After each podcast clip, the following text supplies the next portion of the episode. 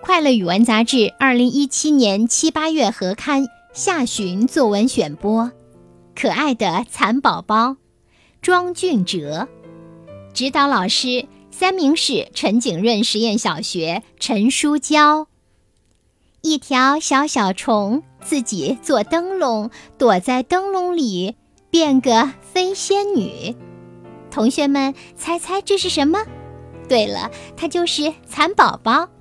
蚕的身体雪白雪白的，身体底下长着许多黏糊糊的小脚，行走起来一扭一扭的。看到我，蚕宝宝们就会抬起脑袋，仿佛在说：“小主人，你来啦！”我发现一条最胖的蚕宝宝正在津津有味地吃着一片桑叶，哈哈，我就给它取名为胖胖。没想到胖胖还是个运动健儿。当我把它放在手上，它会上身直立起来；当我把它四脚朝天地放在叶子上时，它又会立马轻松地翻过身来。我非常喜欢蚕宝宝，因为它会吐出珍贵的蚕丝，蚕丝可以做成温暖的棉被、漂亮的围巾。我们大家都要爱护它们哦。好的，以上我们共同分享到的就是庄俊哲同学二年级的小朋友写的可爱的蚕宝宝，他写的倒是真的好生动啊！在他笔下，蚕宝宝就变成了一个运动健儿呢。接下来，我们有请福州市教育研究院的何杰老师点评。好，二年级的小孩到底写些什么呢？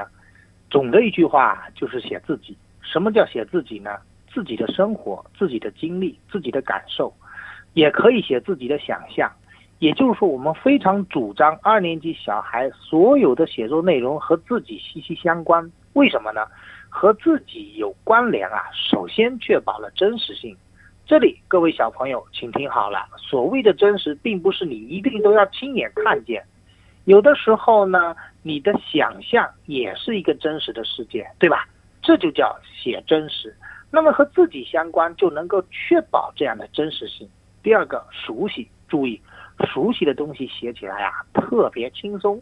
那你不熟悉的东西写起来，你自己也费劲。更重要的是，读者看了也费劲。你想想看啊，一个东西很陌生，你用你的语言去描述，还要让陌生的人再看懂，这个难度就很高了。所以写熟悉，就像这蚕宝宝，你自己养过。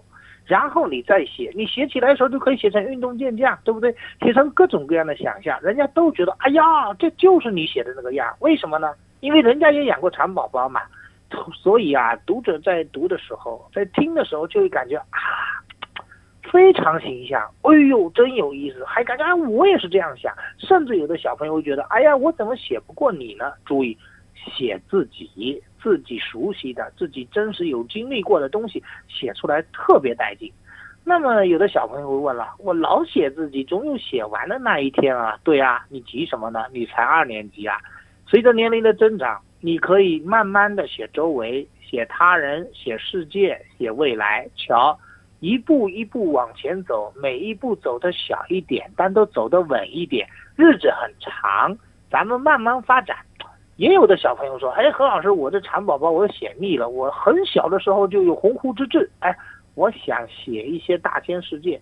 我很小就很想写宇宙，写未来，可不可以？哎，完全可以呀。我们说的写自己呀，是指各位小朋友，当你感觉到无话可写，当你不知道从何开始的时候，你从自己开始写起。有的小朋友啊，一出手就出手不凡，就语出惊人。那么。”你完全可以甩开来写，不过何老师得给大家一个提醒哈，正如这篇文章中给我们做的启发一样，自己的观察、自己的接触、饲养的经历以及自己的想象，不管你是写自己还是写别人，写任何内容，我都希望你特别留意在文中啊，凸显自己个性化的理解。什么叫个性化的理解呢？就是你。对这个写作的对象，或者说我们说叫写作的素材，自己是怎么看的、怎么想的，个性化的理解。孩子们，有自己的作文才是真作文，有自己的作文才能打动人。嗯，好，谢谢谢谢何洁老师的点评哈。近期我看了一本书，拉尔夫的这个绘本就讲到，他是一个不会写作的人，但是呢，他向他的同桌请教的时候，同桌说：“我的作文里写了好多你啊。”他其实就是不太善于发现他自己做过什么、经历过什么、想过什么啊。有一天呢，他突然说：“啊，一只毛毛虫。”旁边就围了一群的小朋友在问：这毛毛虫是男是女啊？这毛毛虫什么样子呀？这毛毛虫在哪儿呀？做什么呀？你看，从提问开始，这话题就展开了。嗯，好的，再次的感谢何洁老师，今天的快乐学写作就到这里，再见，再见。